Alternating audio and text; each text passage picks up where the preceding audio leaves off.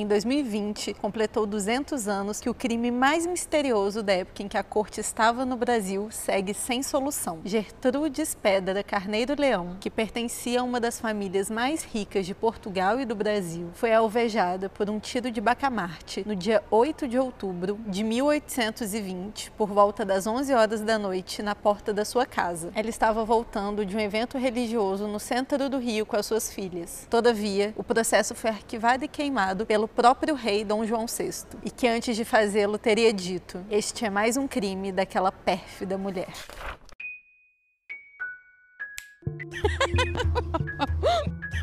Olá, excêntricos! Bem-vindos a mais uma sessão do clube diretamente do Cine Teatro Central. Eu sou a Ana e hoje nós vamos voltar ao passado, mais precisamente no Brasil Colônia. Vamos começar? Em 1820, o Rio de Janeiro tinha aproximadamente 120 mil habitantes e apenas três assassinatos ao ano. Creio eu que só entrava nas estatísticas da polícia pessoas com certa posição social. Então, digamos que investigar crimes não era exatamente a especialidade da polícia no século XIX, mas é fato que se uma das pessoas mais ricas e influentes do reino fosse morta brutalmente, não seriam medidos esforços para encontrar o responsável por esse crime. Infelizmente, pouca coisa mudou nesse sentido até hoje. Mas o estranho desse caso é que ele foi arquivado e destruído pelo próprio rei, o que faz com que as especulações em torno desse caso não parem. Porque a lógica é mais ou menos a seguinte: para esse caso ser abafado, quem mandou matar Gertrudes Pedra Carneiro Leão deveria ser uma pessoa ainda mais poderosa e influente do que ela. E acabava que sobravam poucas pessoas nessa lista. E a principal suspeita desse crime até hoje segue sendo ela,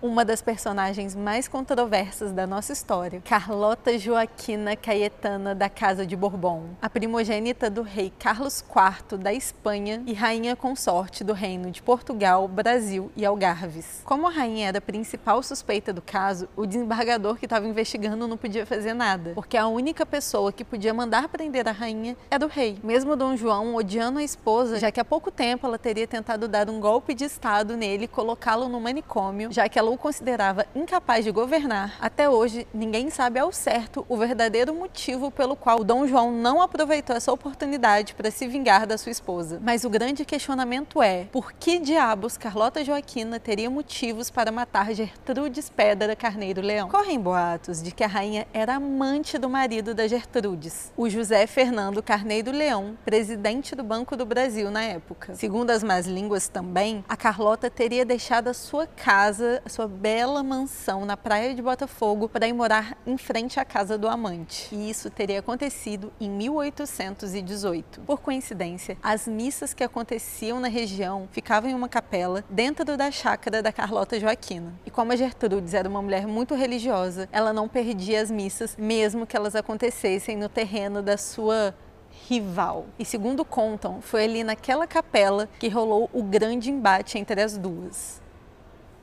Então dizem por aí que foi num domingo desses de missa. A Carlota Joaquina se encontrou com a Gertrudes, que se sentiu ofendida com a presença da rainha na missa. E ninguém sabe dizer muito bem o que houve, mas aparentemente uma provocou a outra e a Gertrudes teria xingado a rainha Carlota Joaquina de tudo quanto é nome. Então esse bafafá todo teria acontecido ali na porta da capela, com todo mundo vendo a Gertrudes ofendendo a rainha.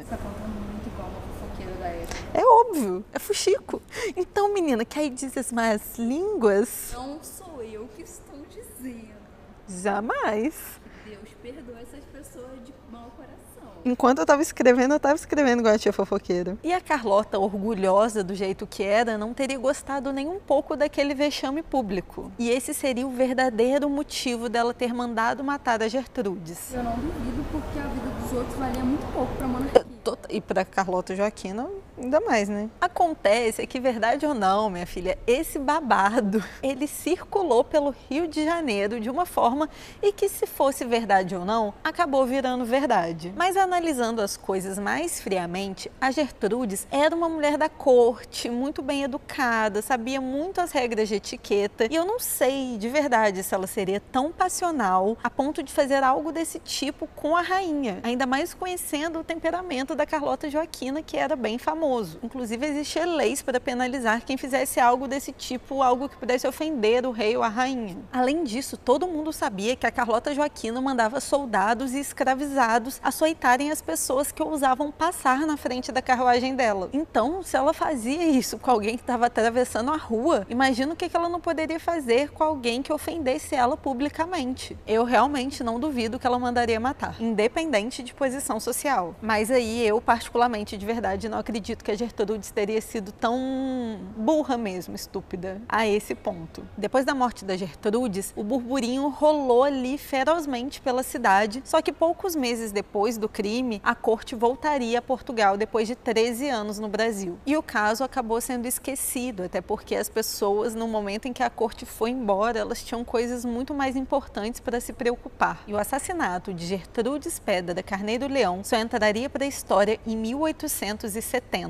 quando é lançado no Rio de Janeiro um livro chamado Crônicas Gerais do Brasil Império, de Alexandre Melo Moraes. O Melo Moraes, nesse livro, afirma com convicção que a culpada da morte da Gertrudes é realmente a Carlota Joaquina. A Carlota Joaquina teria contratado um ex-escravizado conhecido como Corta-Orelha, que era um assassino de aluguel e que nunca foi encontrado. O Melo Moraes diz que procurou, que encontrou algumas pistas, mas nunca encontrou de fato alguém que pudesse confirmar com convicção essa história. Existe uma versão de que o Corta-Orelha teria sido preso. Após passar um tempo fora do Brasil, ele teria retornado sem nenhum motivo aparente e, ao ser preso, ele teria revelado a identidade da verdadeira mandante do crime, a Carlota Joaquina. Outra pessoa que não tinha dúvidas da culpa da rainha era a Marquesa de Maceió, filha da Gertrudes e do Fernando, que estava presente na hora do assassinato da mãe. Mas ainda assim, é válido duvidar do Melo Moraes, porque muitas vezes ele pegava simples boatos da época e transformava em fato histórico. Existe ainda uma outra hipótese para todo esse mistério, de que na verdade ninguém nunca teria nem encomendado a morte da Gertrudes, e sim a morte do Fernando. Mas como eram 11 horas da noite e iluminação pública era algo que não existia, é possível que no meio do breu o atirador tenha acertado na Gertrudes. Mas na minha humilde opinião e visão, eu não acredito muito, eu acho que essa versão cai por terra quando a gente pensa nas roupas que a aristocracia usava na época. Mesmo no escuro, seria possível distinguir uma mulher e um homem apenas pelo volume das roupas. Nada se sabe sobre a própria reação do Fernando em relação ao assassinato da esposa. E também nunca foi levantada a hipótese de que ele poderia ter sido o mandante. Nenhuma notícia oficial sobre o assassinato da Gertrude saiu nos jornais. Isso porque só existia um jornal, que era o Jornal da Corte, e tudo que saía nele era muito bem selecionado. Curiosamente, apesar de toda a fortuna da família, não existem retratos nem da Gertrudes e nem do Fernando. Os dois eram primos, e a família Pedra, que é da Gertrudes, era ainda infinitamente mais rica que os Carneiro Leão, que é a família do Fernando. Inclusive, foi a família da Gertrudes quem financiou a missão artística francesa no Brasil. É no mínimo estranho não existir sequer um retrato deles. Não é impossível que eles também tenham sido destruídos, ainda que o Fernando tenha morrido apenas 12 anos depois da esposa. Apesar de todo o mistério que envolve esse caso ainda sem solução, a verdade é que não podemos bater o martelo para condenar Carlota Joaquina. Até porque nós temos que lembrar que por muito e muito tempo existiu uma legião de historiadores destinados a destruir a sua imagem. Ela estava muito longe de ser a melhor pessoa do mundo? Bastante. Ela era autoritária, ela se sentia mais inteligente mais importante que todo mundo, ela era extremamente racista e odiava o Brasil. Mas a verdade é que ela não era tão diferente assim de todos os outros homens da corte. E por muito tempo tentaram difamá-la, falando o quão feia, pouco graciosa, delicada e educada ela era. Mas apesar de todos os seus desvios de caráter e arrogância, que pouco era diferente do restante da aristocracia, a Carlota Joaquina tentava de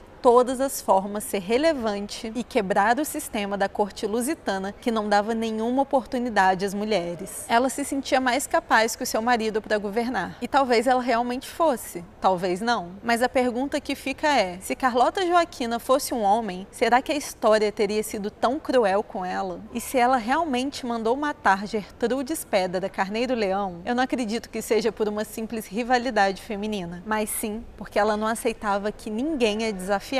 Mas infelizmente, eu acho que essa é uma resposta que nós nunca vamos ter. Tchau!